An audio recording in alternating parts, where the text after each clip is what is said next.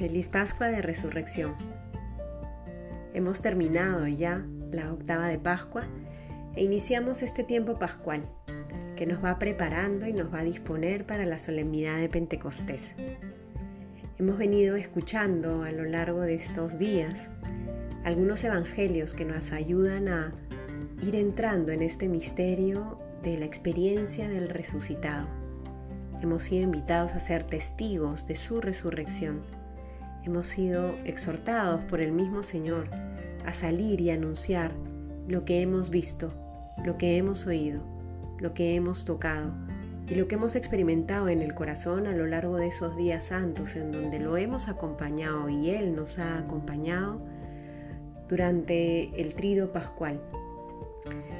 Nos vamos a ir disponiendo para el día de mañana arrancar nuevamente con nuestras meditaciones del Evangelio diario.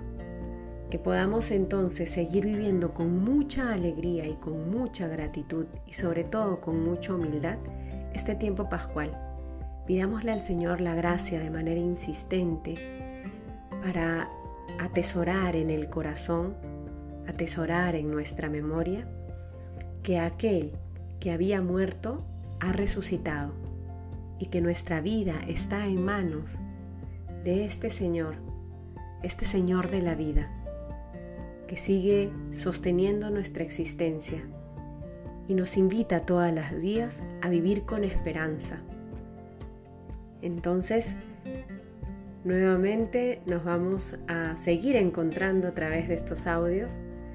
Te pido que en la medida de lo posible puedas compartir también estas reflexiones con otras personas que probablemente están necesitando algunos minutos de silencio, algunos minutos de recogimiento, algunos minutos para volver a encontrarse con ese Dios que nunca se cansa de amarnos.